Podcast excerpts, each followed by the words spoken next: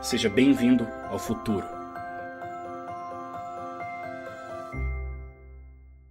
Olá, mais uma vez estamos aqui para discutir a reforma tributária. Um assunto importantíssimo que impacta a todos nós, a toda a sociedade brasileira e principalmente nesse momento as empresas, né, que tem aí vários reflexos na sua operacionalização, muitas vezes de novos tributos, mas também uma série de benefícios que nós esperamos com a reforma tributária. E o nosso convidado de hoje é muito especial, é um amigo, que é o Raul, né, que foi deputado federal durante muitos anos, mais de 46 anos na vida pública, é uma sumidade no assunto reforma tributária e está aqui conosco hoje para debater um pouco mais sobre como está o projeto da CBS, que é a contribuição sobre operações com bens e serviços. Uma modalidade nova que elimina o PIS e a COFINS, duas contribuições importantes, e, Raul, muito boa noite e muito obrigado pela, pelo seu tempo, pela sua participação aqui conosco é, nessa noite. Seja muito bem-vinda. Muito obrigado, muito boa noite a você e a todos e todas que estão acompanhando nesse momento nosso bate-papo aqui sobre o sistema tributário brasileiro, que é o assunto mais importante do ano, da década, né? Que o, o Brasil precisava enfrentar esse grande desafio que é, é fazer um sistema tributário harmônico né, com a OCDE, fazer com que o Brasil realmente rompa né, com esse modelo econômico atrasado, retrógrado, que só prejuízos trouxe para todos nesses últimos 40 anos e vem se acentuando agora cada vez mais. Nós caímos o crescimento econômico da década de 80 para cá, o Brasil, durante 50 anos, antes de 1980, crescia a 6,3% em média. Caiu para 2,2% nos últimos 40 anos, fazendo um corte dos últimos 10 anos, caiu para 1%, e nos últimos cinco anos, eh, nós estamos negativo em meio por cento ao ano. Esse é o desafio do sistema tributário, da reforma tributária, que é a mãe, o pai de todas as reformas, porque ela reforma o modelo econômico brasileiro, a formação de preços relativos da economia brasileira. É isso que nós vamos discutir. Como gerar empregos, como recuperar as empresas brasileiras, como melhorar o salário dos trabalhadores brasileiros, como melhorar o, o poder de compra das famílias de menor poder aquisitivo, e com isto né, criando um novo círculo virtuoso, como recuperar as finanças do governo federal, estados e municípios, para que o Brasil volte a crescer, volte a ser né, um dos tigres né, do mundo, como já foi por 50 anos. Muito bom, Raul. É, Raul, o que a proposta que está é, apresentada neste momento é uma proposta específica que altera apenas dois tributos, né, que são contribuições e que não são nem mesmo impostos. É, o senhor apresentou a PEC 45, que, puxa, é realmente bastante disruptiva para o nosso tema tributário. 110. A 110 no Senado, né, e a 45 que está na Câmara, perfeito. É, enfim, que tem lá nove tributos né, alterados, Raul, que é importantíssimo né, na 110, e a 45 acabou ficando só com cinco tributos, é, perfeito. E com a CBS a gente tem apenas o PIS e a COFINS, e temos aqui alguns desafios, alguns questionamentos para o senhor. É, em primeiro momento, nós temos um benefício, com certeza, que é ela se tornar não cumulativa, ou seja, elimina o sistema cumulativo, mas ao mesmo tempo ela traz um aumento. A gente sai dos 9,25% total de PIS e COFINS para 12% na CBS. Paulo Guedes tem afirmado aí todos os dias que não haverá aumento hum. de arrecadação a gente acredita que possa não haver no total, mas é fato que alguns setores serão punidos com essa mudança, em especial aqueles que estão na cumulatividade. Então, o setor de tecnologia, setor de saúde, setor é, também que nós temos de turismo, escolas, call center, é, esses setores, eles tributam hoje, mesmo no lucro real, eles tributam 3,65 de PIS e COFINS. Tá? É, nós levarmos ele para uma alíquota, levarmos para uma alíquota de 12% de forma não cumulativa, sabemos que esses setores é, eles vão ter dificuldade de geração de crédito, porque o seu principal insumo é o capital humano, né, e não mercadorias e não aquisições que ele faça com créditos de 12% de CBS. É, Raul, como é que é essa questão dentro do governo? O senhor que está aí né, participando ativamente e, e com certeza é louvável né, todo esse movimento e necessário para o Brasil, a gente sabe disso, mas aumentar 8,21% aí praticamente né, com a mudança para estes setores numa, no momento de crise não é um desafio muito grande? Não é, não é, não é algo que talvez seja até contraditório com o momento e com os objetivos da reforma? Olha, eu, é, como eu já venho há muitos anos trabalhando a reforma sistêmica, né, total do sistema tributário, eu tenho dificuldade para avaliar né, é, uma reforma fatiada. A experiência que nós tivemos nos últimos 30 anos foram feitas 17 reformas fatiadas. Essa seria a 18ª. Só duas foram boas.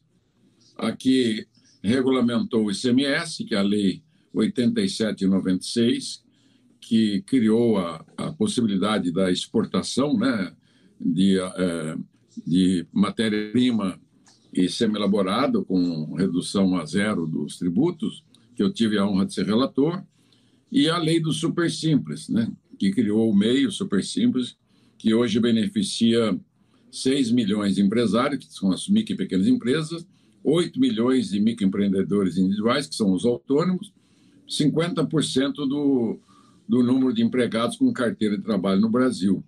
Então, é um sucesso absoluto o Super Simples. E a lei do ICMS, que é a lei de exportação, fez do Brasil, ajudou a fazer do Brasil o maior exportador de commodities do mundo. Então, as demais leis é, fatiadas nos últimos 30 anos, depois da Constituinte de 88, elas aumentaram a carga tributária de, é, de 22,8% para 34%, 35%. 100% desse aumento foram, foi feito pelo governo federal com reformas como essa do PiscoFins. Então, ah, em primeiro lugar, o sistema tributário brasileiro precisa compreender que ele é o maior empecilho né, para o desenvolvimento brasileiro. É o sistema tributário que mata as concorrências, mata as empresas, né, ferindo de morte as empresas brasileiras e a concorrência interna e internacional onde não existe um livre mercado e uma economia de mercado como deve ser feita. Ela mata os empregos, porque se a empresa não vai bem, menos emprego, né? e remete grande parte disso para a informalidade e empregos informais. Ela é, diminui o salário líquido dos trabalhadores, porque há muitos encargos sobre a folha de pagamento. Então, o salário líquido no Brasil é um dos menores do mundo e ela diminui o poder de compra de milhões de trabalhadores, de um, dois, três, quatro, cinco, até dez salários mínimos, gradativamente, impacta em todos, porque a carga tributária foi concentrada no consumo e não foi dividido o consumo e renda como é na OCDE média, como os Estados Unidos, que, aliás, os Estados Unidos é, é completamente o oposto do Brasil. Né? Ela tributa muito imposto de renda e pouco o consumo. A média internacional do imposto de renda, é a tributação na carga tributária 100, é 34% de imposto de renda é, da arrecadação dos países da OCDE vem do renda e 32% vem do consumo. No Brasil é 50% vem do consumo e 21% vem da renda. Se fosse somado os dois, 35 e 35, é, seria o ideal em termos de carga. Mas se mesmo assim tivesse esse excesso de número de tributos que nós temos da base do consumo, e tem um a mais na renda, também não daria certo. Então, eh, esse modelo, quando ele prejudica as empresas, os trabalhadores, o consumidor, então ele, ele acaba prejudicando o desenvolvimento econômico. Ele matou o ciclo virtuoso de crescimento que o Brasil tinha desde o começo do século XX. É, com a proclamação da República, logo no começo do século XX, o Brasil começou a ter os primeiros crescimentos. Ainda era um país muito pequeno de população, grande em território, e acabou motivando milhões de imigrantes no mundo inteiro, nossos avós, bisavós e pais, a virem para o Brasil. Então, tinha estabilidade política, aliás, tinha também na monarquia, né? e também na República, crescimento econômico e terras em quantidade e abundantes e férteis, e água abundante e clima ameno. Então, esta conjugação atraiu os europeus, os asiáticos, que se juntaram aos nativos daqui, com os africanos que vieram da forma que não deveriam ter vindo né, para o Brasil. Mas aqui se constituiu uma raça só hoje. Então, esse é o Brasil. Então, até 1980, mais precisamente fazendo um corte de 1930 e 80, o Brasil cresceu, a, a média, tendo alto e baixo, deu média de 6,3%. Olha, é um, era um tigre antes da China e da Coreia. Porque em 1930, 40, 50, a China só proclamou a Revolução Chinesa em 48, né, que entrou o comunismo na China. Então, o Brasil já era um tigre que crescia na economia. Em 1980, foi o último ano desse crescimento econômico. O Brasil chegou a crescer 10% em 80, caiu para menos 4,5%. Nos três anos seguintes, 81, 82 e 3, nós decrescemos 8,5%. E de lá para cá, nunca mais conseguimos ter o voo de águia, né? Passamos a ter um voo de galinha. Então, o Brasil deixou de voar, né, de crescer em céu de brigadeiro e passou a ter crises econômica e crise política. A crise econômica do final do regime militar, que era o Figueiredo, 82 e 3, provocou a abertura política. Veio o Sarney, veio a Constituinte, a primeira eleição direta, o Collor, que pegou em crise, disse que ia resolver a crise não resolveu, quebrou o país. Quando ele quebrou o Brasil, veio o impeachment dele. Mas a queda dele foi de 7,7 negativo.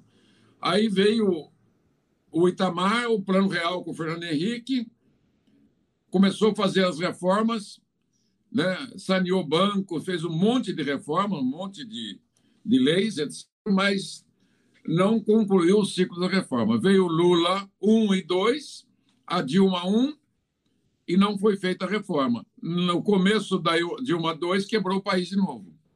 E veio o impeachment dela. E de lá para cá, o que era ruim se tornou pior. Então, nos últimos 40 anos, nós caímos de 6,3 para 2,2. Nos últimos 10 anos, 1% ao ano. E nos últimos 5 anos, negativo e meio por cento. O que, que tem a ver isso com você que está assistindo, com a dona de casa, com o empresário, com o advogado, com o economista, o professor, tudo? O Brasil travou. O Brasil tem um crescimento populacional que chega a mais de um milhão e meio de jovens do mercado de trabalho todos os anos e não tem emprego para eles. São 14 milhões de desempregados e 25 milhões subempregados. E a economia dando marcha ré. Então, quebrou as finanças do governo federal, estado e município. Terminou, nem terminou a crise da Dilma, veio impeachment, começou a estabilizar com Michel Temer, o Bolsonaro entrou, começou a recuperar, veio a crise da pandemia. E o buraco hoje, ele chega lá na China, literalmente, né? O buraco que nós encontramos hoje. Então, aí eu respondo a tua pergunta. Desculpa ter compridado. Imagina. É, o, o, o sistema tributário mata a economia brasileira. É, você tem, na base de consumo, na minha proposta, é colocar nove tributos, eliminar os nove imposto de valor agregado, chamado IBS. A proposta do CECIF, que está na Câmara, pretende eliminar cinco tributos da base de consumo e criar um IBS. Então, ele deixa quatro para trás mais o IBS, ele fica com cinco. A proposta do governo é mexer em dois tributos, né, que é o PIS/COFINS, e deixa sete para trás e cria um, fica com oito. Então ele sai de nove e fica com oito. Não mexe nos demais tributos. A proposta nossa, 110, ela saneia a folha de pagamento, né, propõe eliminar tudo que tem de pendura e reduzir a carga tributária da, da folha de pagamento. A 45 não mexe em nada. A nossa mexe no imposto de renda, nem o governo, nem a da Câmara mexe. Nós repactuamos os impostos patrimoniais, reestruturamos eles, ninguém deles mexe. A nossa proposta tem o segundo pilar, que é a cobrança eletrônica 5.0, que muda o paradigma da, da cobrança dos impostos no Brasil, acabando com a inadimplência, combate à sonegação e o planejamento fiscal. A deles não tem, o nosso tem crédito financeiro. E a nossa proposta resolve o problema também da tributação excessiva sobre as famílias que ganham menos. Então, é isso. A resposta que eu tenho é que reformar o PIS/COFINS é como você, o paciente entrou no, no hospital e foi para a UTI, chegou lá com Covid-19, Zika, chikungunya, H1N1, dengue, com problema no coração, problema nas duas pernas, nos dois braços e na cabeça. Aí chegou lá, falou: não, vamos fazer tudo rápido aqui, melhora as pernas dele e põe ele de volta para a rua. Reformar o piscofins é como que esse paciente, se você de volta na rua, de ter só tratado dele do, das duas pernas precariamente. Daqui a pouco vai dar uma trombose de novo e ele volta para a UTI. Perfeito, Raul. E nesse caso, então, o senhor é contra ou é a favor da CBS? Eu. Desculpe que eu estou jantando agora. Imagina, fica à vontade. A CBS, ela eu vejo que a proposta 45, a 110 são convergentes, Sim. e o PL da CBS é convergente porque ele regulamenta o PiscoFins, que tem a mesma base tributária do IBS, uhum. do Imposto de Bens e Serviços. A CBS, porque a base tributária do PiscoFins é a soma da base tributária do ISS municipal com o ICMS. Uhum. Por isso que o governo federal, quando criou o PIS/COFINS, ele criou um tributo em cima de um tributo existente que existia desde 1965, criado pela emenda 18 de 65, Campos e Bulhões, implantado em 67. O que é a base de, de, de consumo? A base do consumo é de bens e serviços que, segundo o IBGE, tem mais ou menos um milhão de itens. O que são os bens e serviços? Bens duráveis, não duráveis. Tudo que tem num supermercado, tudo que tem numa farmácia, shopping center, né, que tem num camelódromo, tudo que. Serviço médico, serviço de saúde, serviço da advocacia, eh, manutenção, pintura, tudo isso está enquadrado em, em bens e serviços de toda natureza. Então, essa base tributária ela é muito grande. E ela atinge diretamente o consumo das famílias e das empresas. Então, se você não trabalhar a tributação correta dela, acontece o que aconteceu. A sonegação, a ilisão, a, a, a inadimplência, né? E a burocracia que custa um, é, custa o olho da cara nisso aí, né? que são as gorduras trans que mataram as empresas. Então, a CBS, o projeto é bom. Tá.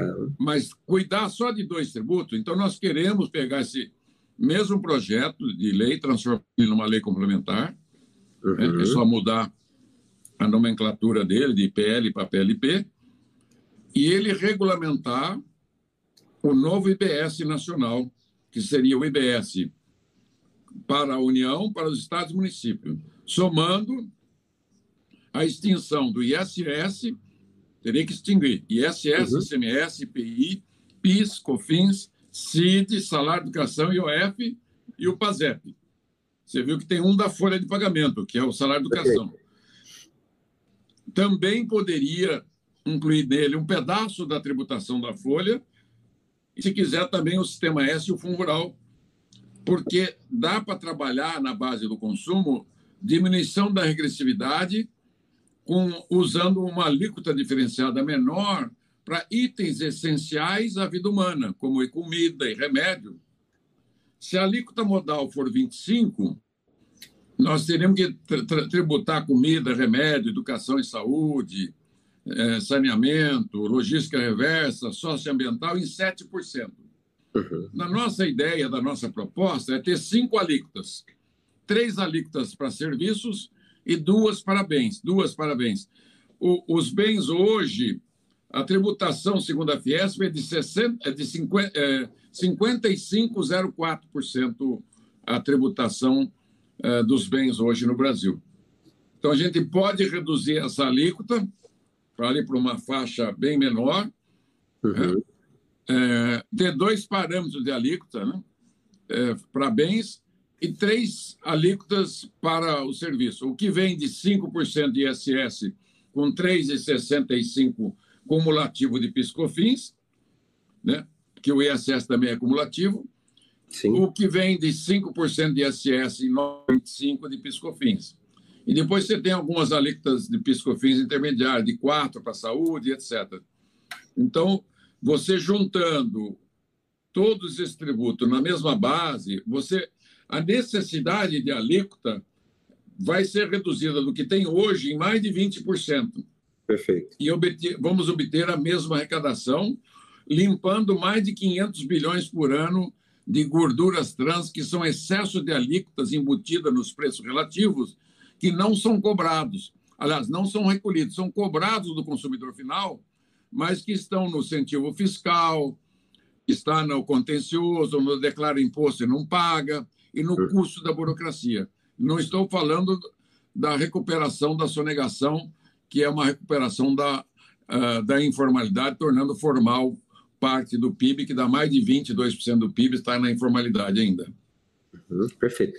É, Raul, é, dentro da sua proposta, é, há um estudo muito grande, né, longo, de mais de 20 anos aí que o senhor conduziu, enfim, validou isso com muita gente, né, conversou com muitos especialistas, tivemos algumas conversas sobre isso também lá atrás. É, boa parte dessas arestas técnicas já estavam corrigidas no seu projeto.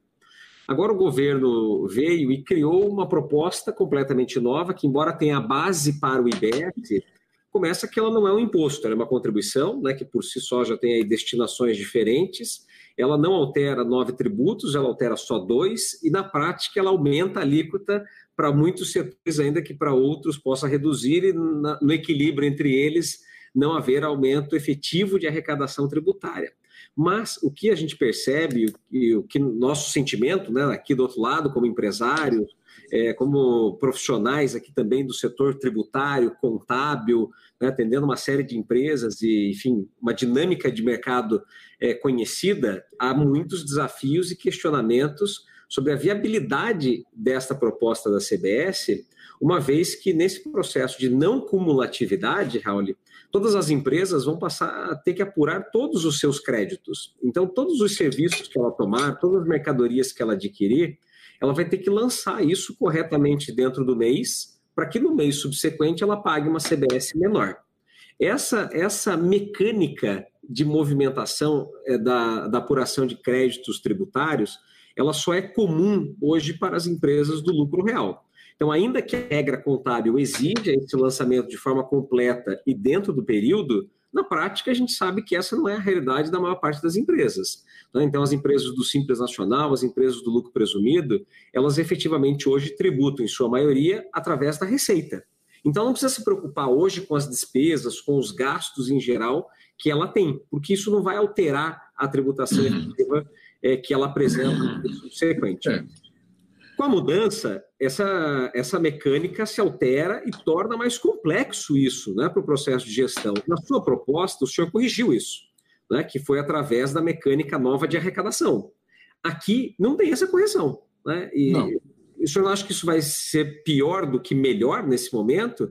É, e além disso, né, para completar minha pergunta aqui, é, o fato do governo ter fatiado e colocado só dois tributos e não nove, não foi para facilitar e aprovar logo? Não, acho que não. Eu acho que é uma visão, é, é, a visão do todo da parte, né? Claro que na visão do governo, que é diferente da minha, né, e de muita gente como eu, ele pensou: eu fiz a reforma da Previdência, diminuir a despesa futura. Tá? cortando aí, aumentando a idade, criando um mecanismo para não aposentar tão cedo como era aposentado. Bom, ele resolveu o problema da, da despesa, que é a reforma Previdência é despesa, e não resolveu o problema da geração de emprego e renda, riqueza e impostos, que é o sistema tributário. Ele olhou o imposto de renda dele, mas os estados e municípios, o IR, pessoa física e jurídica, são sócios de 49% do imposto de renda. O CSL é dele, a contribuição sobre o lucro, 100% dele, é uma contribuição para a Previdência. Só que a CSL está no limite, ela não tem mais capacidade de aumentar a carga tributária. E tudo que ele aumentar a carga tributária no imposto de renda, ele perde metade para estados e municípios. Então, ele não tem muito interesse. Estou explicando a visão do governo. Quando ele vai para as contribuições, CID, IOF, é, PIS, é, é, PASEP, né, COFINS, são tributos só dele. Então, é, o PIS, COFINS é só dele, é 100% dele. Porque a, a responsabilidade de pagar os aposentados e pensionistas é da União. Com o dinheiro da Previdência, o que faltar é do Caixa, sendo imposto ou sendo contribuição, tanto faz. Isso está lá no texto condicional. Não faz diferença. Então, a, a, a contribuição de empregado e empregador, mesmo a contribuição patronal sendo o dobro, e tantos encargos na folha, levou uma grande informalidade ao não crescimento da economia. Então, se o Brasil tivesse em pleno emprego, em pleno funcionamento, crescendo a 3, 4, 5% ao ano, ele não precisaria de dinheiro novo que não fosse da folha, porque ele teria né, ao invés de ter só metade dos empregados na, na formalidade, ele teria 100% e não teria subempregado na informalidade. Então, é um, é, você, não, você não estando no círculo virtuoso de crescimento, não precisa ser um círculo virtuoso tão intenso, né? sendo igual à média mundial de 3%, já bastaria para você suprir para pagar 35 milhões de aposentados todos os meses, 5 milhões de salário de benefício de prestação continuada para idosos e deficientes, né? mais uns 7 milhões de aposentados da União Estados e Municípios, mais 165 milhões de plano de saúde, né, de pessoas em plano de saúde público, que é o SUS, né, que custa mais de 300 bilhões por ano para a União Estados e Municípios, e Aí você entra segurança, educação, saúde, né, serviço judiciário, etc. Então, a entidade governo no Brasil, ela sofre porque quer sofrer, porque se tivesse um sistema tributário igual ao modelo europeu ou igual ao modelo americano, o Brasil estaria crescendo. Então, o nosso modelo que nós concebemos, ele é baseado no que já está sendo feito há mais de 50 anos no mundo, com sucesso, que fez desses países países de primeiro mundo, né? Ah, porque a relação do Estado com a sociedade, para ela prestar serviço público, ela necessita de dinheiro. A forma com que ela adquire, obtém esse recurso da sociedade, tem impacto direto no modelo econômico do país. E o, a forma com que o Brasil faz, que é o centésimo octagésimo quarto pior sistema tributário do mundo, fez com que ninguém tenha concorrência boa no Brasil. Com isso, o Brasil não pode melhorar a sua atividade econômica. O que, que dá certo no Brasil? Agricultura, porque é exportadora. Minério, porque é exportador. Né? Porque é limpo, isento. Lá atrás, nós já resolvemos o problema de tributação dele. Um, menos de um terço do, da, do agronegócio brasileiro é mercado interno. Então, realmente, Todos os demais setores da economia estão sofrendo e a cada tantos anos no voo de galinha, sabe como é que a galinha voa, né? Um pouquinho e cai, um pouquinho e cai porque ela não sustenta. É diferente é. da águia, né? Está sempre por cima, Uau. sempre voando. Então esse é o problema. Se você se você não fizer uma reforma completa e na maneira que nós estamos propondo é uma é uma simplificação radical da base de consumo limpar todos os tributos, não deixar nenhum, um só nele, o que é o IBS, que é, um, é o IBS é tipo IVA, é o IVA, Imposto de Valor Agregado, ou adicionado ou acrescentado, que é cobrado em cada fase, débito e crédito, tá? É, débito e crédito. Então, esse IBS substituiria tudo isso. Um só imposto de renda acaba com a CSL. E um reordenamento dos tributos de patrimônio e uma limpeza na folha de pagamento. Com isso, você vai diminuir a tributação. É necessário. Simplificar o sistema. Hoje, para você, você arrecadar 33% do PIB, 34%, uhum.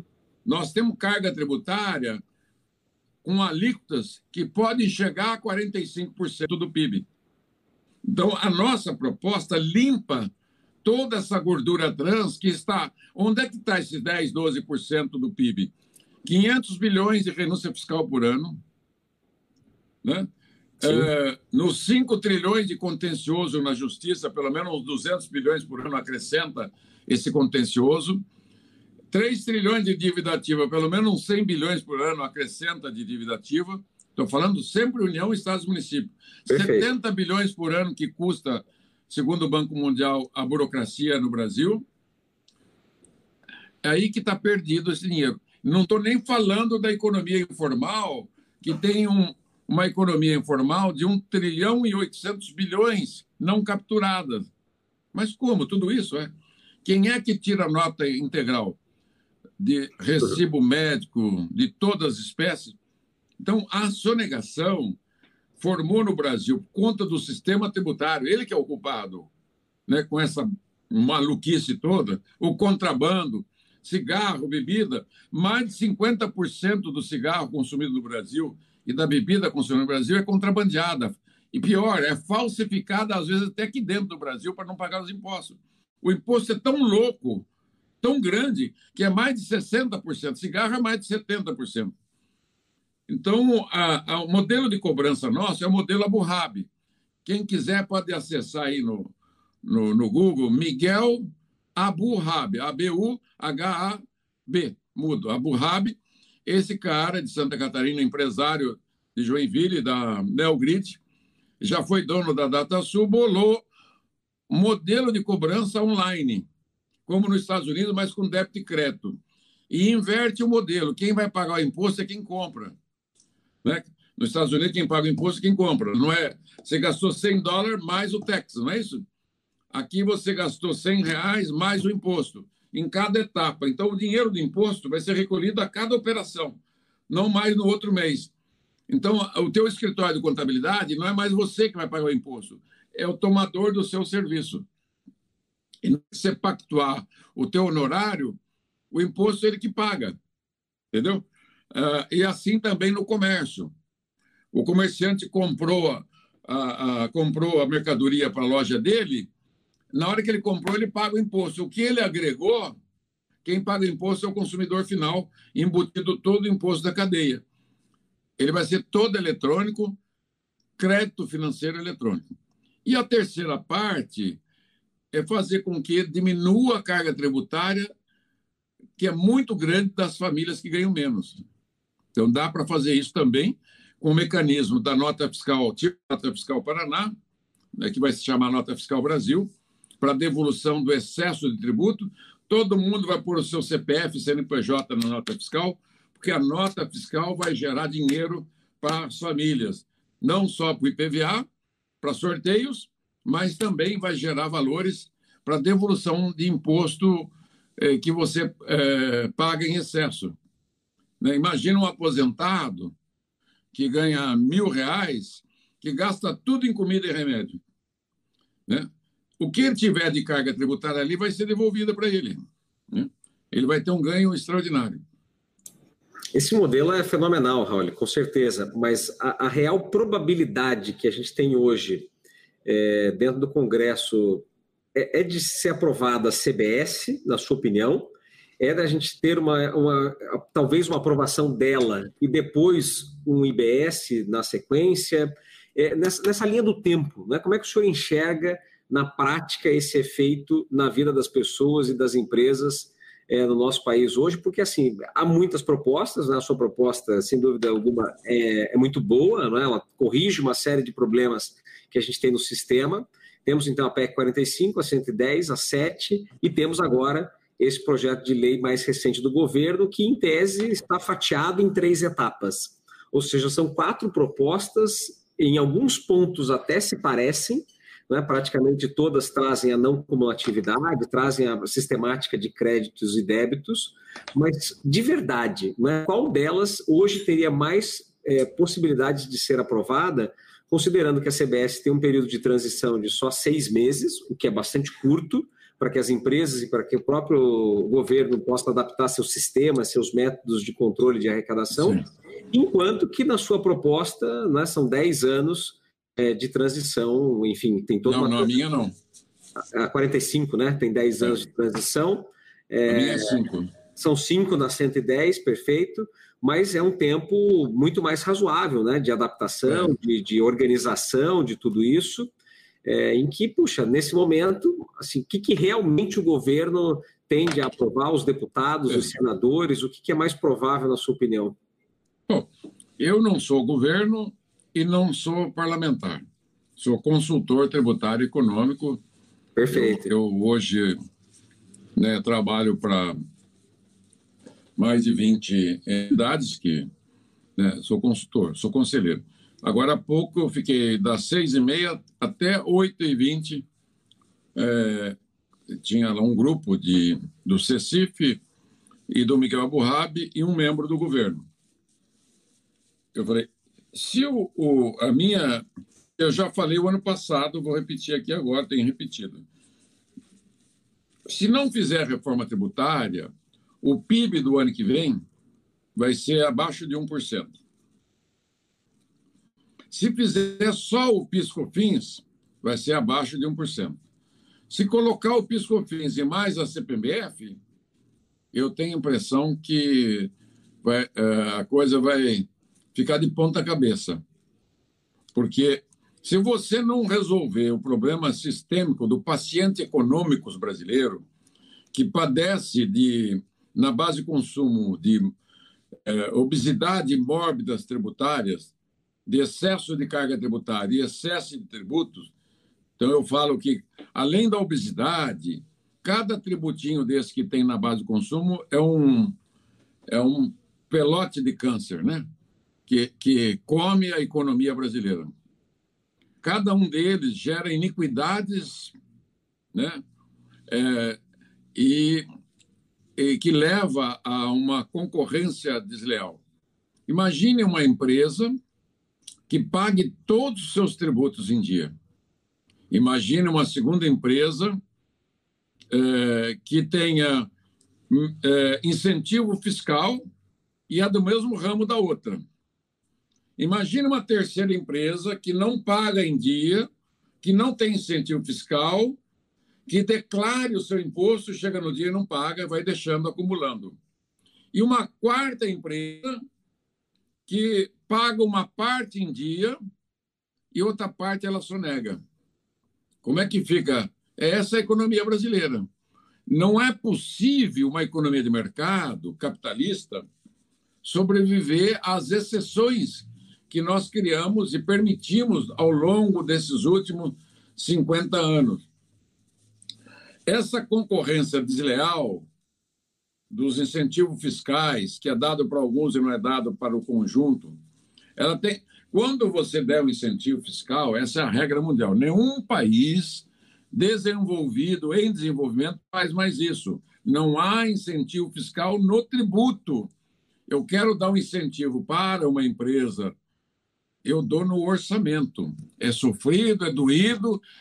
Eu, já, eu estava no Canadá, em Quebec, há uns, uns 10 anos atrás, e estava muito frio, e gente estava ali na televisão, e jantando, e, e, o, e o parlamento de Quebec estava discutindo se dava ou não incentivo fiscal, um incentivo para uma indústria grande que viria para a província de Quebec. E eram 500 milhões de dólares canadenses. Eram 2 bilhões de reais de, é, de incentivo. E o pau comeu naqueles dias todos. Depois de uma semana de debate, eles aprovaram né, por maioria apertada, né? Fizeram um coro apertado. Então, você vê, aqui você dá 2, 5, 10 bilhões de incentivo numa canetada de um secretário de Fazenda. Assim de penca. E o conjunto das empresas concorrente, nada. Então, você não pode ter exceção. Ah, por isso que o nosso modelo, a 110, nós criamos um fundo de desenvolvimento regional de 30 bilhões de reais. Nós criamos um fundo de compensação das exportações, um fundo de equalização de receita per capita abaixo da média para estados e municípios. É, mantivemos os atuais fundos de desenvolvimento regionais de 43 bilhões, exatamente para quê? Para que acabasse com a guerra fiscal. Os governadores assinaram uma carta concordando, até mandaram um anteprojeto para o Congresso Nacional, tem lá uma PEC deles, no Senado e na Câmara, pensado na 110 e na 45. Os prefeitos de cidades da, CNE, da Confederação Nacional de Municípios estão favoráveis. Os prefeitos de capital ainda não estão favoráveis à proposta. A indústria está favorável, o comércio está favorável e alguns setores de serviço ainda não estão favoráveis, porque tem medo, morre de medo de aumento de carga tributária. Mas grande parte dos setores de prestação de serviços já estão favoráveis. Então, o que precisa é tirar os medos. Fazer uma grande reforma exige uma, uma posição política e econômica de altíssimo nível. Então, se você fizer um remendo um remendo novo em calça velha, isso é bíblico, né? Não fica. Então, é, vinho novo em odres velho, racha o odre. Então, o que você tem que fazer uma reengenharia tributária, tecnológica, né? É, é, 5.0, que vai dar crescimento sustentado, não é sustentável, é sustentado, e inclusão social, né? Fraterna e solidária. Não tem outro caminho para o Brasil. Se você adotar o atalho de fazer um remendo no sistema tributário, o tecido vai rasgar. Né? E o, o, o jarro vai partir. Então, o que está em risco nisso aí? A democracia. O Bolsonaro, se ele não acertar na mão da economia, a economia que derruba governo derrubou o regime militar, derrubou o Collor, derrubou a Dilma e o PT e todo mundo, foi tudo para o buraco. Nos Estados Unidos, quando o Clinton ganhou do Bush, que estava muito bem o Bush, o que, que aconteceu? O assessor dele cunhou a frase famosa: é a economia estúpido que deu a vitória para o Bill Clinton. Não é isso? Então, a, a, é, descuidou da economia, vai para o buraco. E não há nenhuma medida macroeconômica ah, eu vou pôr dinheiro na economia, vai resolver. Não vai. As famílias estão endividadas, estão inadimplentes. Todas as famílias estão endividadas. A inadimplência chegou a 63% das famílias. As empresas estão endividadas, inadimplentes, com mais 60% das empresas inadimplentes. Antes da crise e agora com a crise. Então, não há dinheiro do governo para continuar dando 600 reais por mês para 70 milhões de pessoas por mais meses do que até o final. Não, não consegue por mais tempo. Cada, cada 70 milhões só fazer a conta, é 50 bilhões cada lascada dessa. Então você tem que ter a visão que se não recuperar a economia, tudo que o Bolsonaro e o governo dele está fazendo de bom vai tudo para o brejo. Vai uhum. tudo para o brejo. Não adianta. Você pode vender tudo que o governo tem, tem vai tudo para o ralo da despesa. Mal vai. Se fizer todas as privatizações, pegar 50 milhões, paga num mês só os 70 milhões de pessoas com 600 reais. Não é isso? 70 milhões de pessoas, 600, então dá quanto? 40 e poucos bilhões. É muito dinheiro, com certeza. É. Bom, Raul, na, na, sua proposta, né, o senhor acabou de, de colocar aí também a questão da sistemática toda, né? Então, assim, ela tem, ela tem muito, muito, muitos cuidados com as arestas é, do sistema e da transição do sistema. É uma proposta pensada, né? uma proposta estruturada. É, é visível que lá nós teríamos um pouco mais de respaldo para que as empresas pudessem se preparar para uma transição. Porque acabar com, com benefícios fiscais é, pode fazer sentido, e eu acredito que faça sentido, para o sistema e é muito mais justo e, enfim, é, é, proporciona né, um crescimento muito mais sustentado também é, das empresas e da, de toda a sociedade.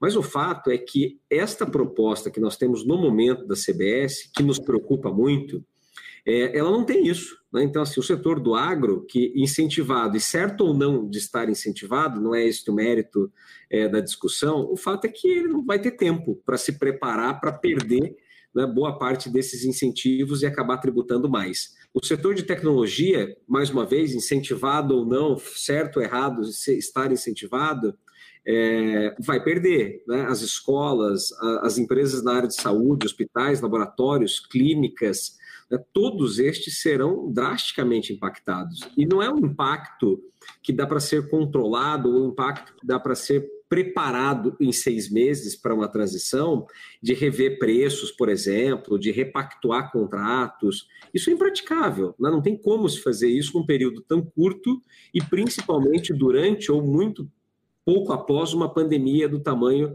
é, dessa que nós estamos vivendo. É, então, na, na, sua proposta, isso foi pensado. Né? A gente sabe, e, e é muito claro isso, toda a sua sistemática de transição, a sistemática da arrecadação, é, a mudança dos tributos, a lógica nova em relação a municípios, aos estados, a própria União, é, mas na CBS, não. Né? O senhor, quando, quando esteve é, como consultor, como conselheiro, né, nesses momentos, surge essa discussão, Raul? Isso está na mesa? Ou ninguém está olhando para isso, né? na, na, na, não só na sua opinião, mas na sua vivência, né? no seu dia a dia, aí, conversando com parlamentares, uhum. eu sei que o senhor tem grande relação saudável com eles, né? É, eles é. estão preocupados com isso, Raul? Sim, sim. Ah, você assistiu ontem o Paulo Guedes eh, na, no Congresso Nacional, perante a comissão, sim. foram foi das 10 às 3 e meia, né? Foram quase seis horas de audiência pública. O interesse é muito grande. Parlamentares que nem da comissão são, estavam lá para usar da palavra. E eram só dois, três minutos cada um que podia falar. Então ele dava uma tolerância mais de 30 segundos para cada um. Eu uh, eu tô eu tô muito ligado ao senador Roberto Rocha, claro, é o Senado como um todo, porque dos 81 senadores, 66 assinaram a PEC 110, que ela é a PEC que eu né, tive a honra de idealizar. Essa PEC 110 está prontinha, aprovada lá na Câmara desde 2018. Se de repente o governo precisar dela para encilhar o acordo, ela já está no plenário para ser votada, né? E pode sofrer uma emenda aglutinativa substitutiva global. Perfeito. Então, lá no Senado e na Câmara, que eu conheço, eles têm é, simpatia pelas duas PECs. Estão divididos. E não têm simpatia pela proposta do governo. E muito menos pela CPMF. A CPMF é próxima de zero o apoio. E a proposta do governo, claro, como o governo é, é forte, é poderoso, como todo governo, tem adeptos. É, mas isso depende muito das lideranças, né? É, poucas lideranças manifestaram apoio. Então, é assim: o esforço que você faz para aprovar uma matéria, mesmo que seja um projeto de lei do PIS-COFINS, que é de quórum é, baixo, né, que é metade mais um dos presentes, com, tendo, tendo quórum, do, é, mesmo assim é muito difícil, porque cria uma reação em cadeia. Ah, para fora do Congresso, é, não vi nenhum setor ainda se manifestar favorável. Vamos considerar agricultura, cooperativas, indústria. No ramo industrial tem 96 associações diferentes, né? Indústria química, indústria de madeira, indústria né? de máquina. Cada setor tem 96 associações brasileiras dentro da da Confederação Nacional da Indústria. Você tem a Confederação Nacional do Comércio, com N número de entidades e associações, centenas de associações. Né? Você tem na agricultura também né, inúmeras associações. Na a Confederação de Serviços também tem uma desmembrada da CNC. é, nos trabalhadores, né? centrais sindicais, os auditores, eu não tenho visto apoio, assim. Essa é a minha impressão. Agora, que o projeto é bom, é bom para poder ser usado para regulamentar o novo IBS nacional na junção da PEC 45 e 110. Seria uma PEC 155, com alguma contribuição do governo, que já está atendido. Por exemplo, o governo ele falou muito no, no IVA dual, não falou ontem lá o, o Guedes, o IVA dual está na PEC 110. Eu já acolhi esse pleito deles, né, o senador Rocha, que elas que acolheu, no ano passado, quando o Marcos Sintra ainda era secretário da Receita Federal. Uhum. Então, a gente. Eu, eu tenho a impressão que o Congresso Nacional é reformista. Ele é mais reformista que o governo. O Congresso Nacional passado votou a reforma trabalhista, votou o teto de gasto votou a terceirização. Custou caro para muita gente eleitoralmente. O atual Congresso já votou a reforma da Previdência, que é a forma mais difícil de ser votada em qualquer país do mundo. Eles sacrificaram e votaram, porque mexe né, com a aposentadoria de todo mundo. Votar a reforma tributária completa só precisa ter convicção de que ela é boa. É esse é o meu papel do pessoal do CECIF e de todos que estão trabalhando com outras propostas. A reforma tributária é como se fosse um plano de governo. Ela, ela é um plano real turbinado né, com uma turbina dez vezes mais potente, que vai produzir crescimento sustentado perene. Perfeito. Não é um crescimento, né, porque quando veio o Plano Real, nós tivemos um grande ganho, que foi o fim da inflação. A inflação era o maior inimigo dos trabalhadores da produção brasileira. Qual era o segundo inimigo que não foi debelado?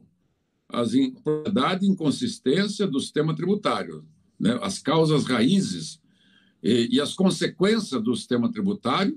E o terceiro grande problema é a taxa de juros. Aí você tem outros problemas, que são gargalos derivados também da falta de dinheiro. Porque se tem dinheiro, você tem melhores estradas, melhores portos, melhores aeroportos, entendeu? Como falta dinheiro, não tem investimento massivo em estradas, portos, aeroportos, hospitais, escolas, creches. Então, é um, é um círculo virtuoso que foi travado. A economia travou. Então, se você não destrava, não adianta, voltando ao paciente econômico que entra no hospital, só tratar das pernas dele, para ele continuar andando, arrastando corrente né, de semi-morto, né, de zumbi. Não dá certo isso. Claro. E, Raul, qual foi o grande desafio? Né, uma das perguntas que tem surgido nós aqui, estão né, várias perguntas no chat, eu estou tentando trazer e traduzir algumas aqui de forma breve, mas qual foi o principal desafio para que a sua proposta não tenha chegado ao final né, da aprovação? O que, que faltou, na sua opinião, aí, na sua visão, é, para que isso tivesse acontecido. E, e já aproveito também para a gente já chegar quase ao final. Aqui estamos com quase uma hora, Raul, e o Instagram nos derruba com 60 minutos, né? Então quem está no Instagram vai acabar é, ficando aí já nos últimos minutos. Mas, enfim, para que o senhor é. possa dar a sua visão e, e suas conclusões também sobre é, os próximos passos, também como é que a gente faz para ajudar, né? É, para que a gente possa ter um país melhor e uma reforma tributária mais justa e mais coerente para todos. É, o principal obstáculo de grandes mudanças é a incerteza e o medo, né? É. Tudo na vida, né? Já leu o livro Não Mexa no Meu Queijo, né? Famoso. Ah, vai você mexer nisso? É. Se, se, nesse momento de economia que está todo, todo mundo lascado, tem um monte de atividade ganhando dinheiro. Um monte. Olha que coisa, né? Tão grande e potente. Uh, o Brasil tem duas safras por ano às vezes até três, conforme o produto. Mineral dia e noite. É superavitário na exportação, por que, que não cresce? Se a meta de qualquer país do mundo é produzir, ter matéria-prima, mineral, e o Brasil tem. Mão de obra sobrando, tem. Mão de obra barata, tem. O que, que matou e mata a economia? Então, o principal desafio é o medo. Mas não é o medo dos trabalhadores, dos empresários, é o medo do governo federal né, de perder a arrecadação, que sabe que o Congresso, quando mexe em estrutura, ele é favorável a estados e municípios, né? ele morre de medo. Então, eu bolei um minuto de decreto legislativo pactuando que não, não pode mexer na, na arrecadação global da União e Estados Unidos. Até porque, quando você mexe na União, você está mexendo na arrecadação que paga 35 milhões de aposentadorias por mês, 50 milhões, 5 milhões de BPC, 50 milhões de estudantes que tem União, Estados e Municípios, né? que estudam escola pública, é, segurança pública. Então, é, é complicado, né? Então, você tem é, o medo de governadores de estados grandes, e perder também. Medo de prefeitos de cidades grandes. Aí você tem setores da economia que acham que vão perder. A indústria tem certeza que ela ganha em qualquer reforma. Que é tão grande a carga tributária da indústria que é 55% de alíquota. Ela, em qualquer reforma, ela ganha. Sem dúvida. Então, a, os setores de serviço têm muito medo, a agricultura também tem muito medo, né? Sim. A cooperativa, que é a não incidência, porque ela, o, ato cooperado, o ato cooperado não é tributado, né? não é base tributária, né? Uhum. Então, a, a, sempre a, é o medo de mexer nas estruturas. Então, eu já fiz mais de 300 palestras e mais de 700 reuniões. É uma andorinha sozinha, mas eu sou um cruzado né, da reforma, né? um missionário da reforma. Dizendo assim, não tenho medo. Ninguém, nenhuma categoria, nenhum setor, nem trabalhador, nem empresário, profissional liberal e nem governo. A reforma que nós estamos propondo, ela é praticada no mundo há 50 anos com sucesso e fez das democracias europeias, Estados Unidos e Canadá, as nações mais ricas do mundo. E poderia ter feito do Brasil se tivesse um sistema tributário simples, né, como o nosso, que nós estamos propondo. Simplificador, com pouca burocracia, né, com zero de burocracia. Agora que tem tecnologia que não tinha antes, Sim. hoje você tem tecnologia, você pode cobrar tudo eletronicamente, acaba com o papel. Não precisa de uma folha de papel mais nenhum livro de nada precisa, tudo será feito controlado, cada empresa terá o seu CNPJ e uma conta bancária linkada ao IBS. Ali que vai estar o débito e crédito dele. Toda a movimentação vai ser tributada. E toda pessoa física e jurídica do país que tiver movimentação bancária acima do que hoje a lei é dois mil reais, saque e depósito, vai ser, eh, já é detectado. Então, é fechar o cerco com um, um IBS só, um imposto de renda só, uma folha de pagamento né, com uma tributação menor, tudo eletrônico, 100% 5.0 e dar um tratamento adequado às famílias que ganham menos, realocando essa carga para as famílias que ganham mais.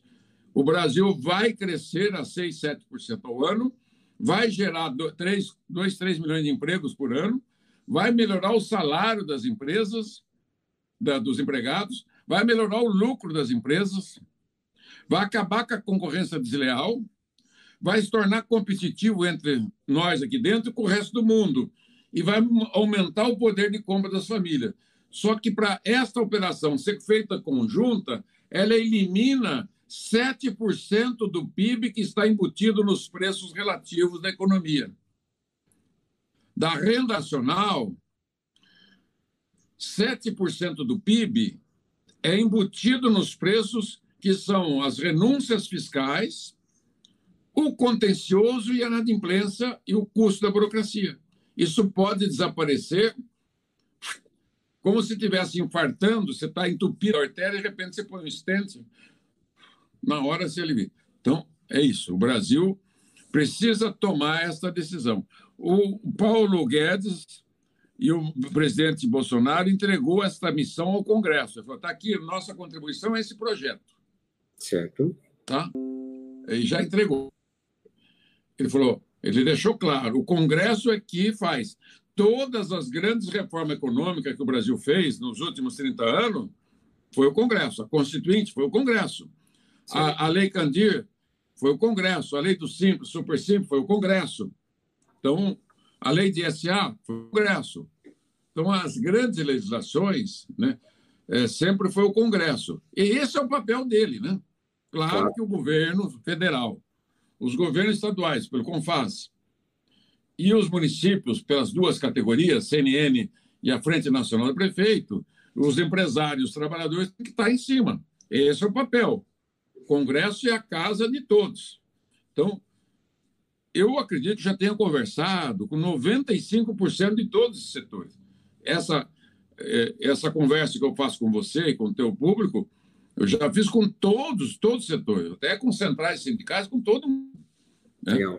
Então, é assim, é esclarecer, tirar dúvida, tirar os medos de cada um. É bom, é benigno, é energizante.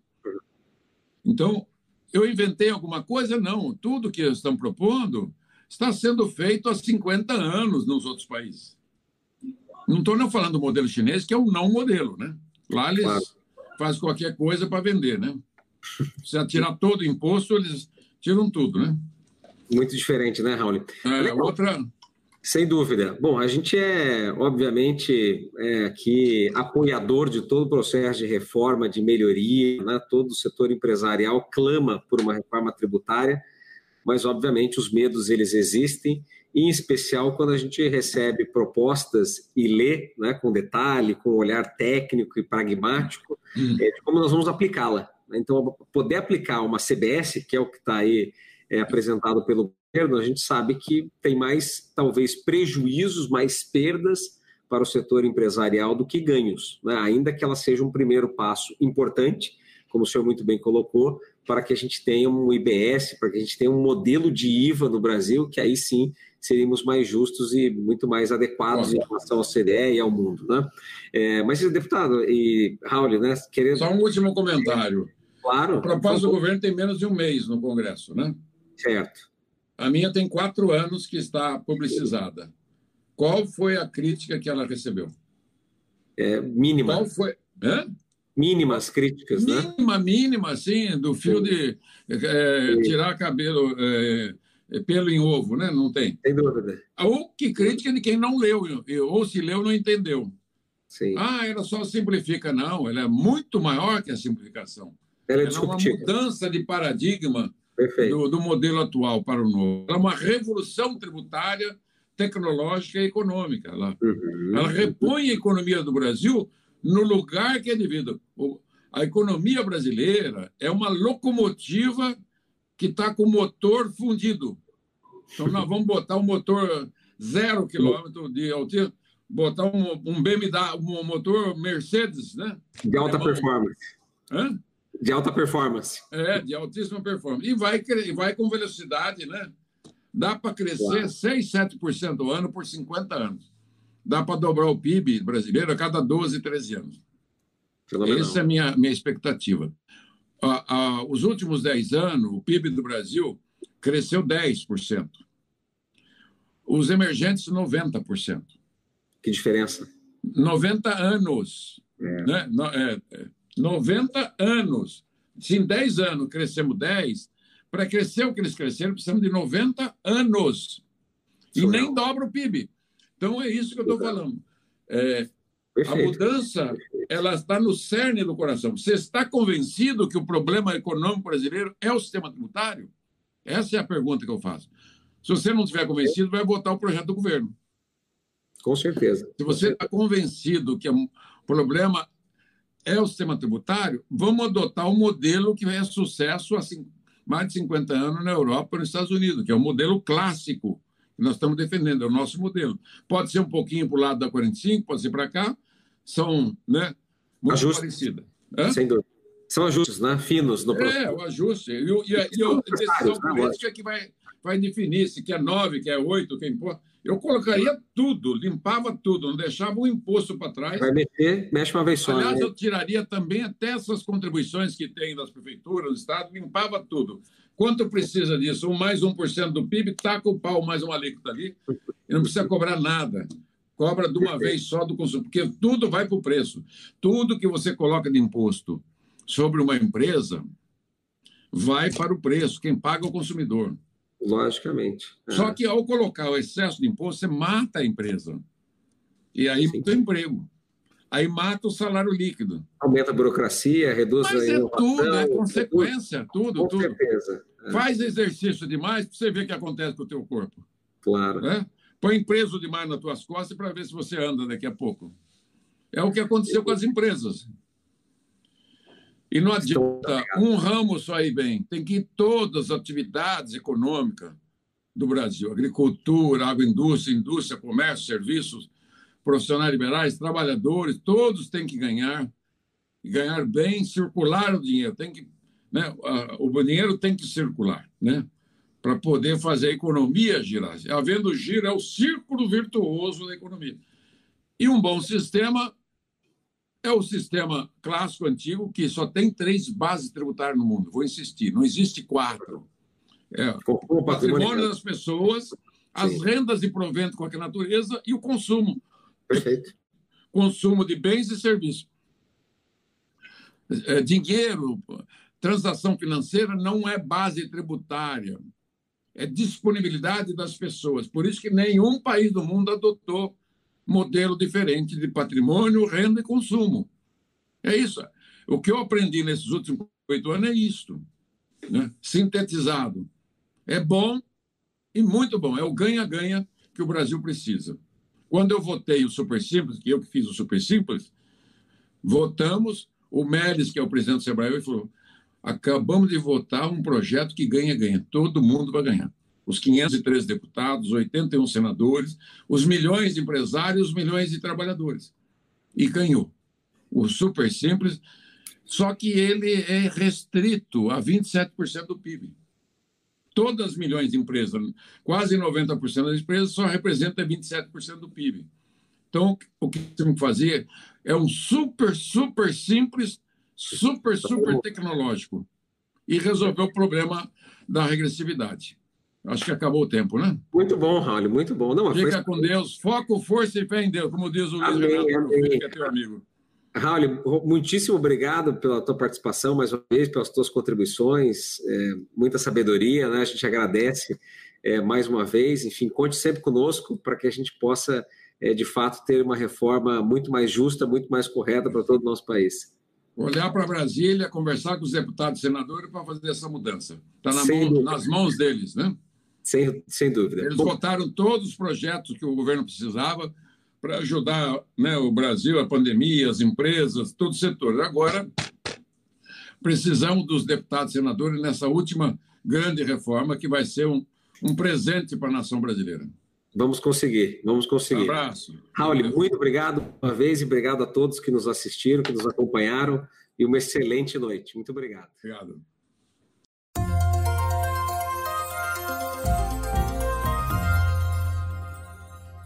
Gostou do nosso podcast? Acesse youtube.com/roit_ai e assista a versão em vídeo. Deixe seu like, compartilhe com seus amigos, se inscreva no nosso canal e não esqueça de ativar as notificações para acompanhar os nossos conteúdos semanais. Aproveite e até a próxima!